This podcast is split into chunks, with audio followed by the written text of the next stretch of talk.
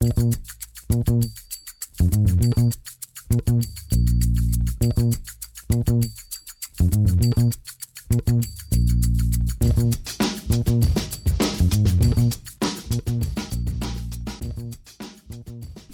damit hallo und herzlich willkommen zu Football Rausch. Mein Name ist Tim Rausch und an meiner Seite ist wie immer diesmal um 4 Uhr morgens Rahman Ruprell. Guten Morgen, Rahman.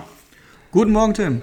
Rahman, die Conference Championship Spiele sind durch. Äh, wir haben die Super Bowl Paarung jetzt offiziell.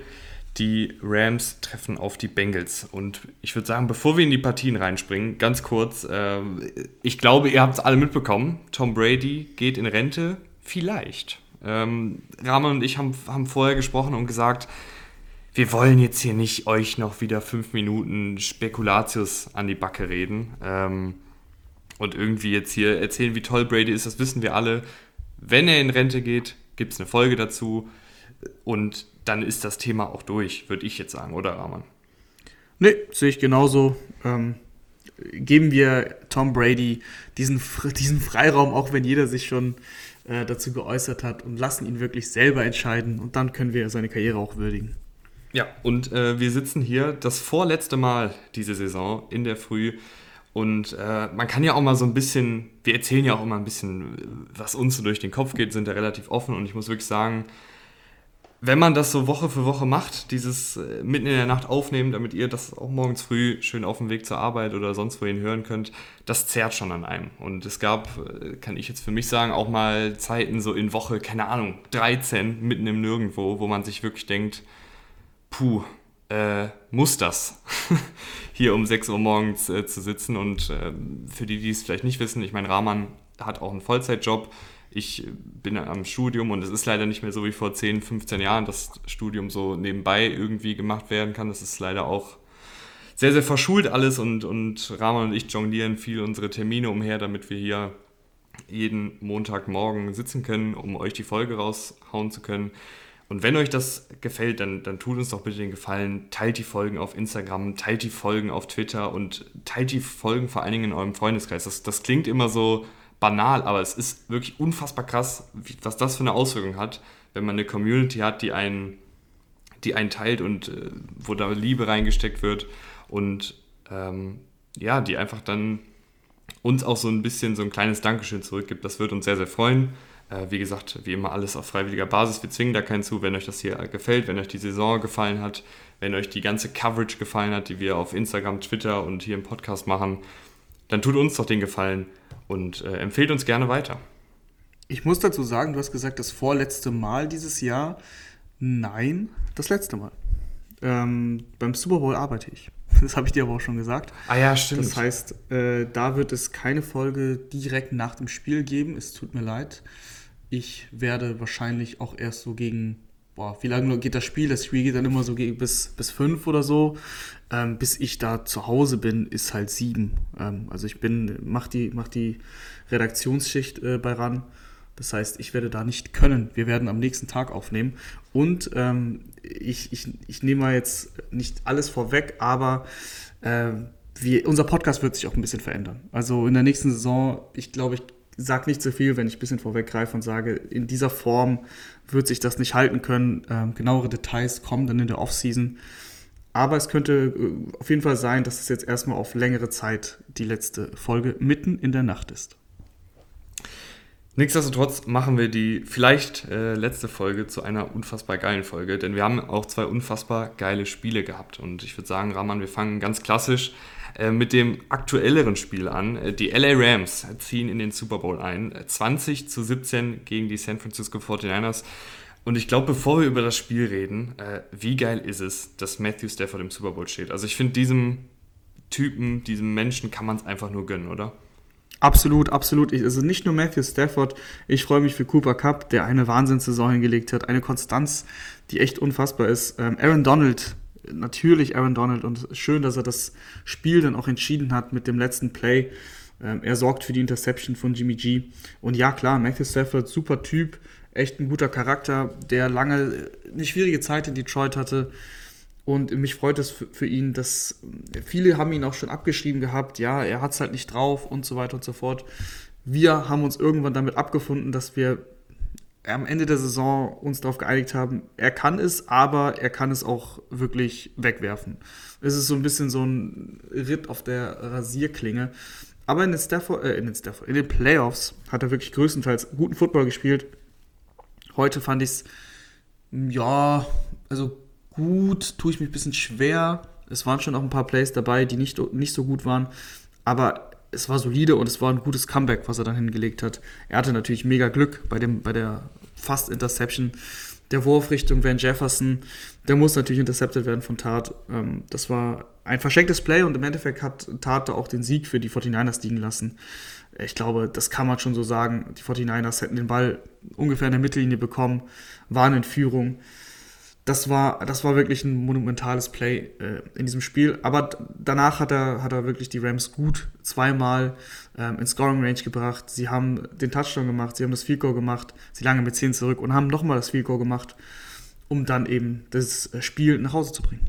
Ja, und auf der anderen Seite, Rahman, äh, stand ein Quarterback mit Jimmy Garoppolo, der natürlich über die ganze Saison sehr, sehr viel Kritik bekommen hat. Und auch von unserer Seite gab es immer mal wieder Kritik. Aber wir verfolgen ja keine Agenda. Es ist jetzt nicht so, dass wir jetzt immer Garoppolo kritisieren, nur um ihn zu kritisieren. Und ich habe auch jetzt wieder gelesen, dass, dass ähm, Leute Garoppolo für dieses Spiel jetzt verurteilen. Ich muss aber sagen, im Groben und Ganzen, ja, der Pick am Ende, das kann aber auch passieren in dem Druck, in der Situation. Ich fand jetzt in dem Spiel an für sich, fand ich, hat Garoppolo keine schlechte Performance hingelegt. Ähm, ich fand, er hat sich gut in der Pocket bewegt, er hat oft seine Receiver gefunden und den Ball gut angebracht. Ich, ich fand, das war jetzt, es war, hat jetzt keine Bäume ausgerissen, aber den, die Niederlage jetzt auf Garoppolo zu schieben, ist, finde ich, auch nicht ganz richtig. Ich glaube, wir müssen viel mehr darüber reden, wie unfassbar gut diese Rams-Defensive das Laufspiel der 49ers gestoppt hat. Und ja, noch. Da, ähm, mhm. nee, nee, ich, wollte, ich wollte auf äh, GBG eingehen. Ähm, er hat es nicht verloren, das wäre, finde ich, auch zu hart, aber er hat auch nicht so viel getan, um es zu gewinnen. Also klar, der Touchdown passt auf, auf Kittel, der Drive, das war gut. Das, das, damit hat er sie auch mit 17 zu 7 in Führung gebracht, aber wenn du ehrlich bist, kam danach dann halt auch einfach nichts mehr. Also es kam viel zu wenig. Ähm, die 49ers hatten eigentlich alles dafür getan, dass sie dieses Spiel auch über die Bühne bekommen können. Und dann war da von Jimmy G auch nichts mehr und auch der letzte Drive man hatte ja eigentlich auch nicht mal mehr das Gefühl, dass er irg sie irgendwie weit, weiter voranbringen kann. Der Druck kam dann auch relativ schnell durch, muss man dazu sagen. Die, die O-Line hat nicht so gut gehalten und ähm, die D-Line um eben Aaron Donald, die ist dann schon relativ schnell durchgebrochen. Von Miller war dann auch ein, zwei Mal im Backfield. Aber dennoch, am Ende des Tages äh, gab es ja die Kritik um Jimmy G nicht, weil es jetzt darum ging, ist Jimmy G ein Top 10 Quarterback oder was auch immer, sondern es ging halt einfach darum, gewinnt man wegen Jimmy G die Spiele, die sie jetzt gewonnen haben, die ganzen Spiele, oder haben sie trotz Jimmy G gewonnen? Und meiner Meinung nach haben sie eben trotz Jimmy G gewonnen. Ähm, Jimmy G ist ein Quarterback, der irgendwo im Mittelfeld der NFL einzuordnen ist, aber mit dem du halt, wenn du in den Championship Games stehst, schon eigentlich weiter bist, als du vielleicht sein solltest. Mhm. Also seine Qualität ist jetzt eigentlich halt nicht Championship-Level. Er war schon im Super Bowl, ich weiß, aber auch da in der Saison war die 49ers Defense ja richtig gut. Die 49ers Defense war auch heute echt gut. Ähm, Gerade der, der Vier-Man-Rush, äh, der kam am Anfang des Spiels auch richtig gut durch. Äh, Bosa hat ein starkes Spiel gemacht. Das wurde dann im Verlauf des Spiels ein bisschen, bisschen weniger. Aber, aber dennoch, also insgesamt bei dieser ganzen Jimmy G-Debatte tue ich mich einfach schwer, weil am Ende des Tages geht es darum, in der NFL den Super Bowl zu holen. Es gibt, nicht, es gibt nichts anderes, es gibt keine Champions League, es gibt nichts, es gibt Super Bowl oder eben Bust, wenn man, wenn man hart ist. Ähm, und ich glaube, mit Jimmy G wird es halt auf kurz oder lang nichts werden. Ja, ich, ich glaube, ich will da, äh, um auf dein Statement von vor einer Minute einzugehen, so ein bisschen im Mittelweg. Du kennst mich ja, ich bin ja manchmal jemand, der sich nicht unbedingt auf eine Extreme äh, Sehr fokussieren will. Ja. Ich würde nicht sagen, dass sie wegen Garoppolo weitergekommen sind. Ich würde aber auch nicht sagen, dass sie trotz Garoppolo weitergekommen sind. Ich würde sagen, sie sind mit Garoppolo weitergekommen. Ich weiß jetzt nicht, ob ich jetzt hier äh, um 4.20 Uhr äh, den, den Goethe rausgehauen habe oder ob ich mir in sieben Stunden beim Aufstehen denke, was habe ich denn da gesagt. Aber im Groben und Ganzen hat er dieses Team halt nicht angehoben, aber ich würde jetzt auch nicht sagen, dass, dass er katastrophal war. Lass mich noch wieder zum Punkt kommen, den ich eigentlich ansprechen wollte, nämlich wie die Rams das 49ers Laufspiel gestoppt haben. Ähm, was mir da aufgefallen ist, Sie haben erstens die Box sehr vollgestellt bei vielen Plays und dann haben sie das, das Belichick Special ausgepackt, ähm, was Belichick damals gegen die Rams im Super Bowl viel genutzt hat. Äh, die Rams haben es nicht ganz so oft genutzt, aber hin und wieder mal. Da haben sie eine 6-1 Front gezeigt. Und die 6-1 Front bedeutet, dass du vier Defensive Linemen, also Down Linemen hast. Und dann hast du links und rechts an den Edges, also neben dem Left Tackle und neben dem Right Tackle, zwei Outside Linebacker. Und dann hast du den einen Linebacker, also der steht für die 1 in der 6-1 Front, den hast du in der Mitte, also ganz klassisch. Und dadurch kannst du die Outside-Zone-Spielzüge sehr, sehr gut verteidigen, weil du halt da einfach sechs Spieler an der Line of Scrimmage hast und zwei Outside der Tackles. Das heißt, es ist dann sehr, sehr schwierig, gegen diese Front-Outside-Zone zu laufen. Ich hoffe, das versteht man. Wenn nicht, auf Twitter ist auch ein Bild davon. Ähm, müsst ihr einfach mal ein bisschen durchscrollen durch unsere Medien. Und das haben sie, finde ich, sehr, sehr gut gemacht. Und dann, Rahman, Eric Weddle hatte die meisten Tackles bei den Rams. Ich glaube, neun hat er insgesamt und der Typ war vor einem Monat noch im Ruhestand. Kommt dann mit 36 zurück äh, nach zwei Jahren Pause und, und setzt mal die meisten Tackles in einem Conference Championship Spiel. Also das finde ich auch, ist wieder so eine Story, die irgendwie nur die NFL schreibt. Alte Ravens-Legende, sage ich dazu nur. Ähm, ja, ist echt, ist echt super cool. Steht jetzt im Super Bowl. Auch das, ähm, ich habe eben ein paar Namen reingeworfen, auch das ist eine richtig coole Story. Also die Rams, ja, Von Miller haben wir auch noch gar nicht gesagt, dass, dass er, er auch OBJ. jetzt im Super Bowl steht. OBJ, also es ist echt wirklich, ist ja echt einiges. Die Rams und irgendwie freut es mich auch, die Rams sind diesen Weg gegangen mit diesem All-In und sie werden dafür belohnt. Ähm, und das ist auch, irgendwie cool, äh, dass, dass das jetzt nicht alles komplett schief gegangen ist und man am Ende dasteht und sagt, warum haben wir das eigentlich alles gemacht? Und ich hatte die Rams auch vor der Saison im Super Bowl. Ich, ich hatte auch. ja Chiefs Rams. Du hattest ähm, Rams Browns. Ja, das ist, darüber reden wir jetzt nicht. Aber ähm, ja, die Chiefs, äh, wir kommen ja noch gleich auf die Chiefs. Ich hätte es fast geschafft. Ich hätte es fast geschafft, den Super Bowl richtig zu tippen. Hat dann nicht ganz gereicht. Aber noch, um bei der Partie zu bleiben, ja, also die, die 49ers, die haben natürlich nicht nur wegen Jimmy G verloren, weil du hast es ganz richtig gesagt. Der, der Lauf, der wurde ähm, zwar versucht zu etablieren, aber es hat halt nichts genützt. Der längste Run war 9 Yard äh, Carry jeweils von Samuel und, und von Mitchell. Also es gab kein einziges Explosive Play. Ähm, auf dem Boden und dann ist es halt auch einfach schwierig. Äh, Debo hatte sein, sein Explosive Play im Passspiel. Ähm, der Touchdown war natürlich super stark. Das ist halt Debo, wie wir ihn kennen, Debo, wie wir ihn lieben gelernt haben. Dennoch war es insgesamt dann zu wenig. Also gerade, wie gesagt, im letzten, letzten Viertel kam dann, kam dann gar nichts mehr. Ähm, aber ansonsten, du hattest ein, zwei Splash-Plays mit, mit Ayuk auch und Samuel und der Touchdown-Pass auf Kittel war stark, aber Kittel auch über die letzten Wochen, auch in den Playoffs, äh, kaum im, im Passspiel eingesetzt. Sie sind eh viel gelaufen, ist auch logisch, aber dennoch ähm, muss, finde ich, Kittel da ein bisschen besser eingebunden werden. Er hatte ja dieses Stretch in der Regular Season mit einigen Spielen, wo er wirklich richtig viele Yards hatte und auch ähm, viele Touchdowns äh, gefangen hat es redet sich natürlich immer leicht, die 49ers haben trotzdem einen echt guten Run hingelegt, als sechstes Team noch reingekommen und äh, waren fast im Super Bowl. Also es war echt eine gute Saison der 49ers mit Jimmy G. Klar, kann man immer ein bisschen Kritik finden, wie gesagt, wenn es um das Thema geht, wie wurde Kittel eingesetzt oder ähm, ja, Jimmy G selber, der, der einige wilde Plays auch wieder dabei hatte, auch wenn er auch gute Plays hatte, weil das ähm, hast du schon angesprochen. Habe ich auch gesehen. Äh, Pocket Movement hat mir auch ganz gut gefallen. Und ein paar Würfe haben auch einfach gepasst. Das muss man ja auch so sagen, wie es ist. Also wenn Brandon Ayuk auch im ersten Viertel war glaube ich, oder im zweiten, nee, es war im zweiten, ähm, da nicht auf out of bounds geht, weil ihn sein Momentum dahin trägt, dann ist er ja auch durch für 70 Yards und einen Touchdown. Das war ein schöner Wurf von, von Jimmy G. Also, es war ein Drei-Punkte-Spiel, es war ein spannendes Spiel, es war ein enges Spiel. Die 49ers sind sowieso echt weit gekommen. Hätte man vor der Saison so wahrscheinlich nicht erwartet. Von daher, ja, manchmal läuft es halt so, wie es dann eben läuft. Ja, und auf ganz kurz noch zur Rams Offensive. Äh, Matthew Stafford äh, auch mit einer ganz guten Partie, du hast es ja schon ganz am Anfang gesagt.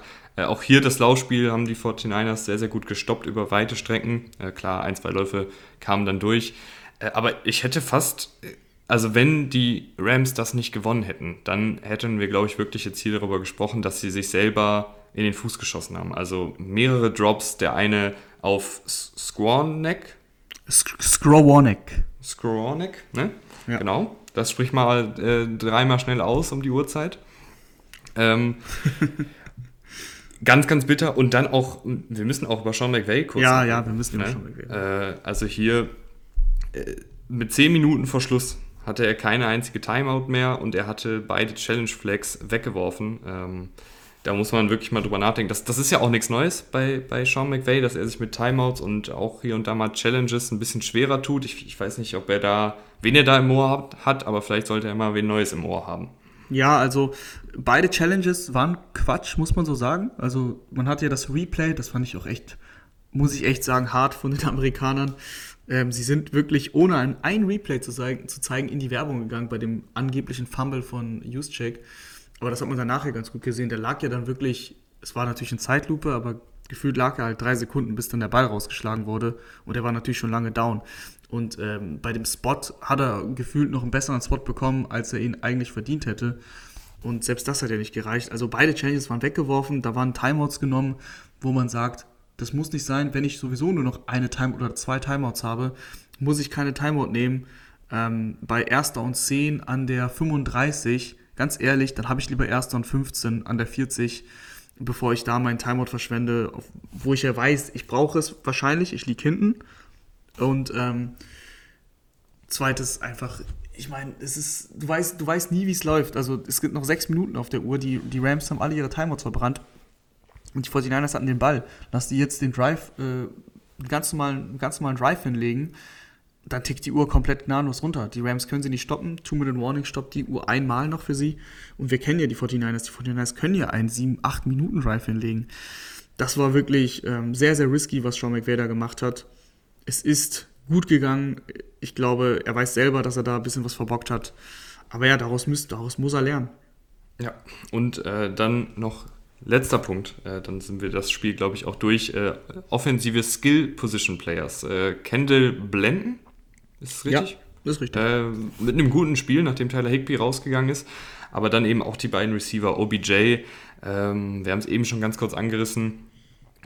Ich glaube, für uns beide war es nie so eine wirkliche Frage, ob er den Rams weiterhelfen kann, weil, weil wir uns eher positioniert haben, die Browns setzen ihn nicht gut ein, Baker Mayfield ist inkonstant.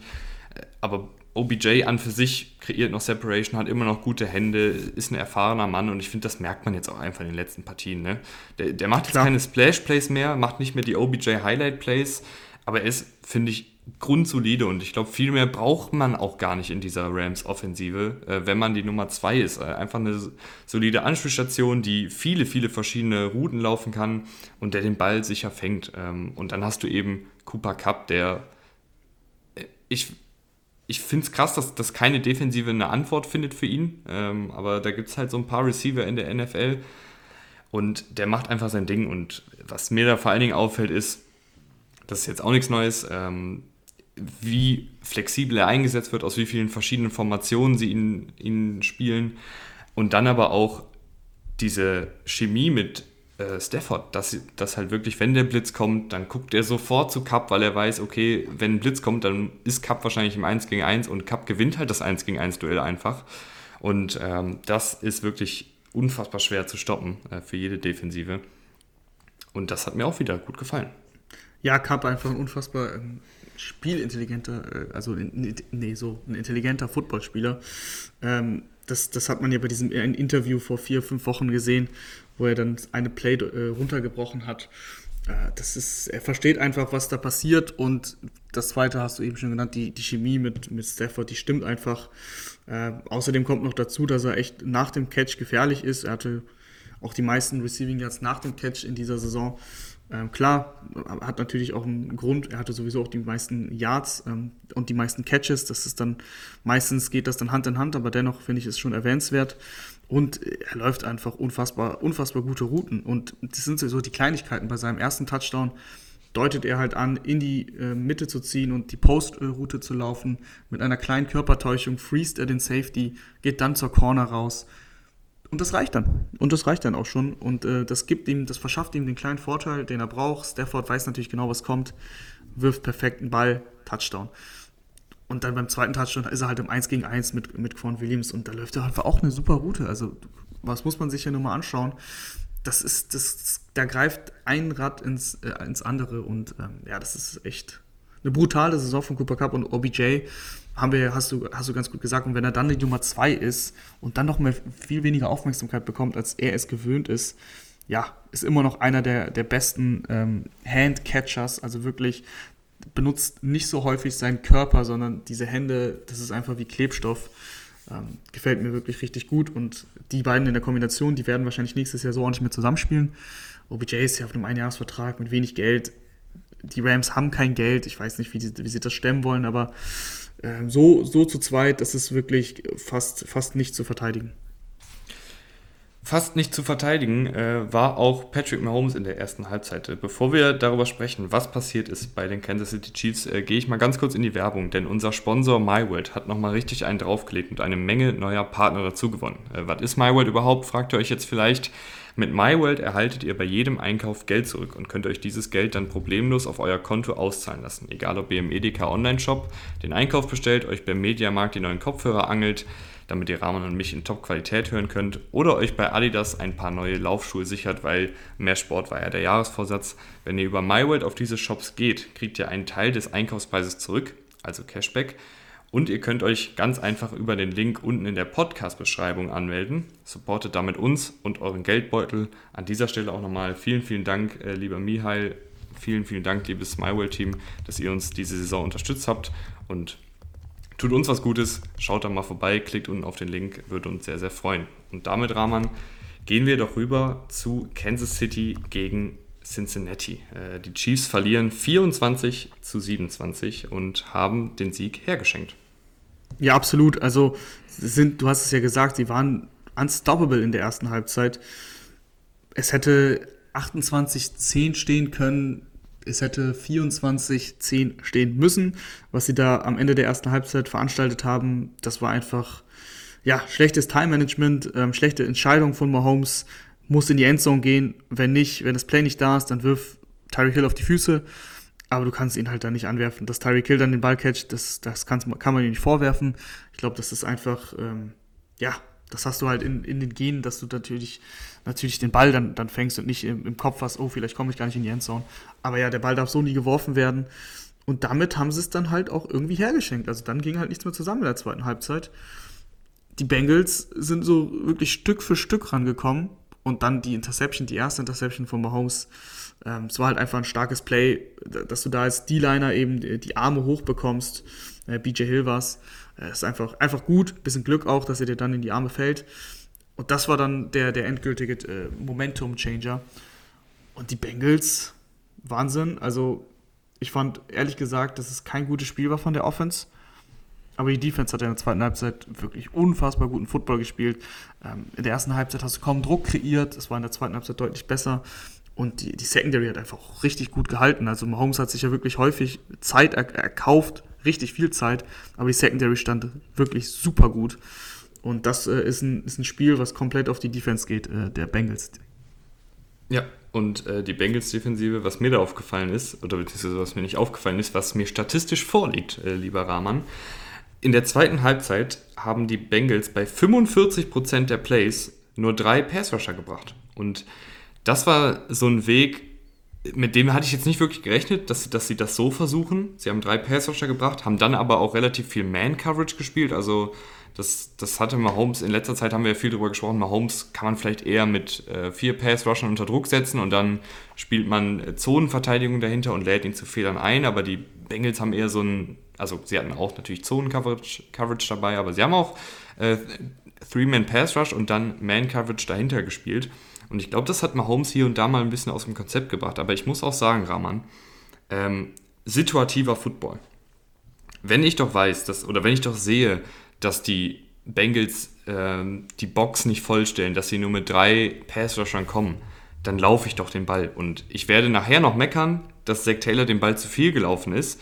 Aber in dem Falle verstehe ich es dann wiederum nicht, dass du den Ball nicht läufst, weil das ist ja mehr als eine Einladung. Also das, aber die Chiefs, sind doch, sagen, also die Chiefs sind doch schon den Ball gelaufen. Ja, aber, ja, in der ersten Halbzeit, aber in der zweiten Halbzeit sind sie wirklich deutlich weniger gelaufen. Da waren dann viele RPO-Pässe dabei, wo sich dann Mahomes dazu entschieden hat, den Ball zu passen, anstatt abzugeben.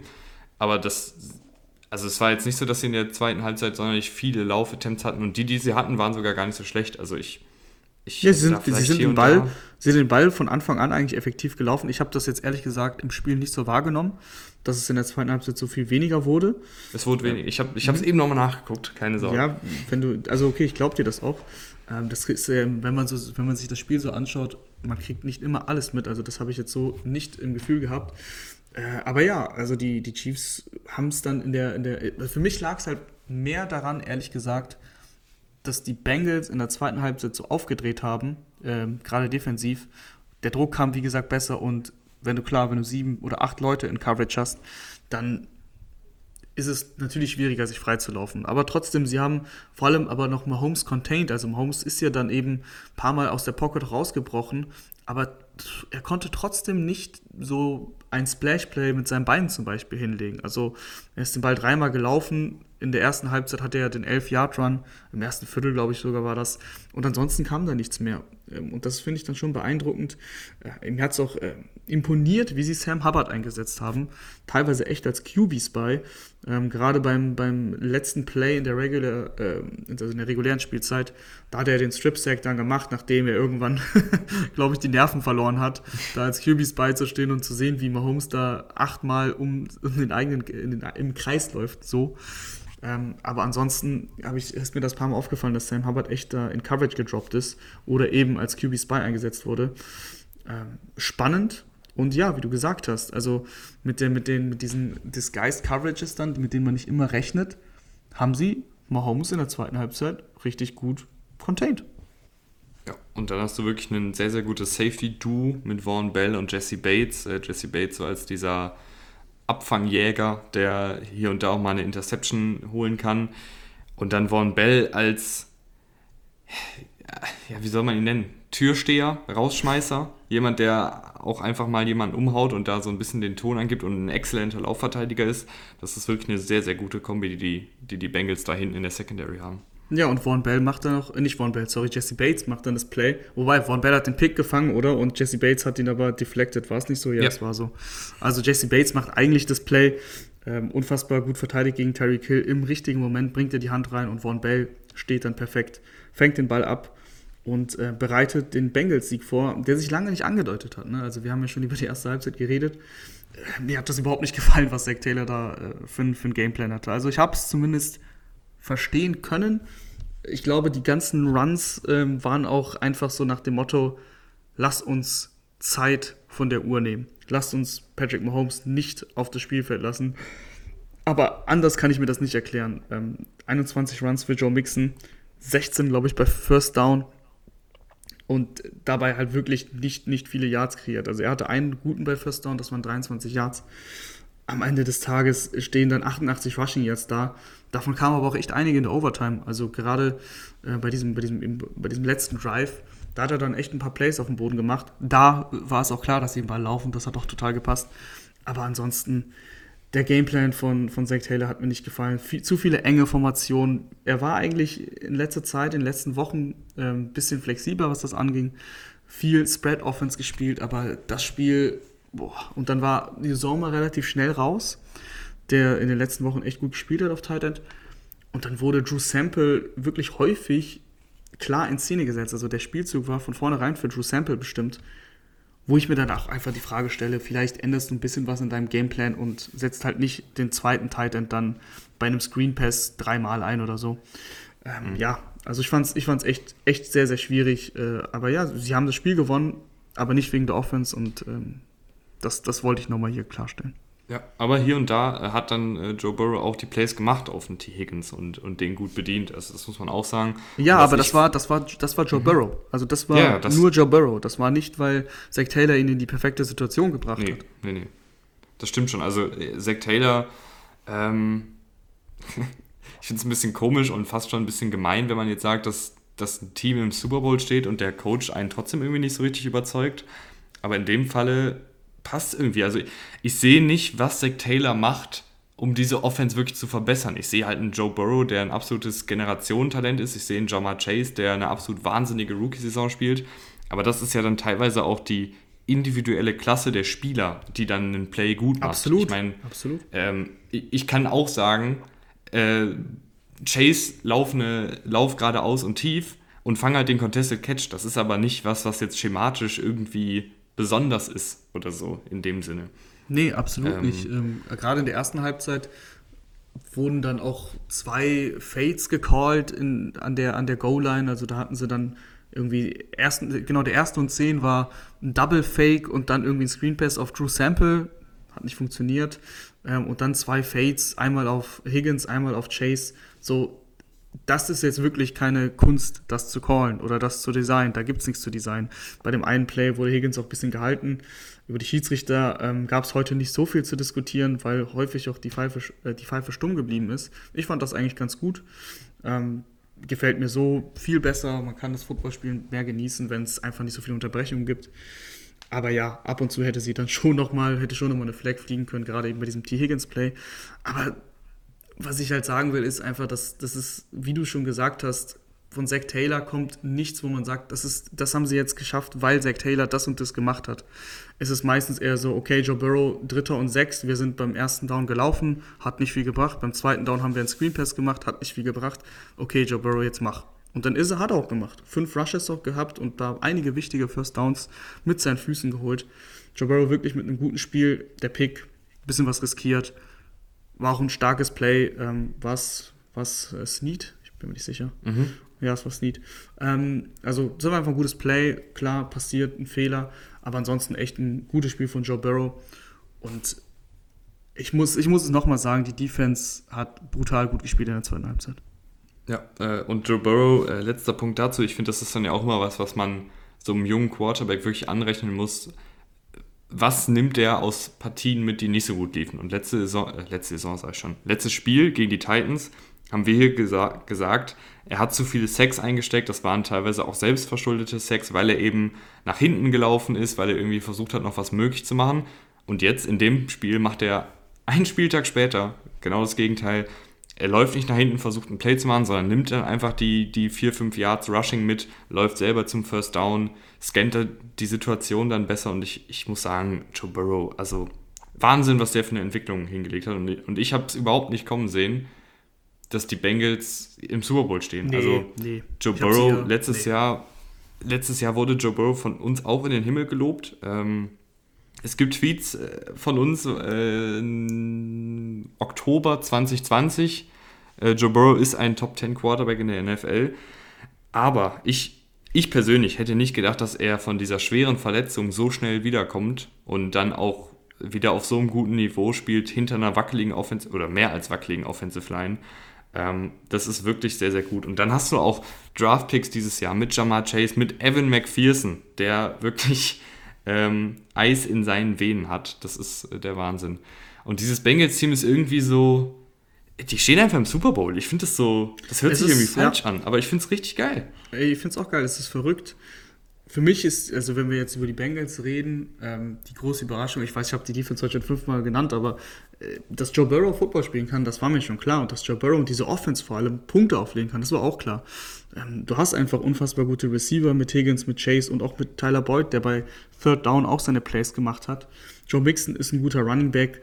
Klar, die O-Line ist ein Problem, aber dass du trotzdem deine Plays machen kannst, wenn du solche Skill-Position-Spieler hast, wissen wir alle. Nur vor der Saison hätte ich halt nie geglaubt, dass diese Defense wirklich einen Stich setzen kann. Also da habe ich sie wirklich unterschätzt. Wir waren uns nicht sicher, was mit Trey Hendrickson ist. War das so ein bisschen so eine Eintagsfliege letztes Jahr bei den Saints? Oder ist er, ist er der Spieler, der diese Defense auf ein anderes Level heben kann? Und ja, also ganz klar ist er. Sam Hubbard hat auch nochmal einen klaren Schritt nach vorne gemacht. War immer solide, okay, aber jetzt kein mega Pass-Rusher. Es war jetzt auch dieses Jahr kein mega Pass-Rusher, aber ich fand schon, dass er nochmal deutlich, deutlich mehr Akzente gesetzt hat. Und auch das Linebacker-Trio-Duo mit, mit Logan Wilson und äh, Jermaine Pratt sind auch, sind auch nach vorne gesteppt, in den Playoffs auch wichtige Plays gemacht. Das, das, das, das, alles so, das ist alles so kombiniert, harmoniert. Mike Hilton, einer der besten Slot-Corners. Das ist für mich eigentlich die Story der, der Cincinnati Bengals. Ja, vor allen Dingen das, und jetzt muss man sagen, da weiß man ja auch nicht, wie viel Einfluss hat dann da Zach Taylor darauf, dass er diese Truppe dann auch wirklich zusammenbringt. Äh, die haben ja auch eine sehr, sehr zusammengekaufte Mannschaft. Also in dem Sinne, dass sie einen Von Bell geholt haben, einen Trey Hendrickson geholt haben, einen DJ Reader geholt haben, Chidobe Awuzie, Mike Hilton, Eli Apple, die spielen da alle eine wichtige Rolle und die sind aber noch relativ neu. Und dass das dann auch alles so funktioniert, finde ich, spricht dann auch wieder für den Coaching-Staff. Muss man dann ja auch an. Ja, an auf jeden Fall. Also, ich sag mal so, wenn, wenn wir uns hier über Coaching aufregen, meistens sind das die Dinge, die ihr auch seht.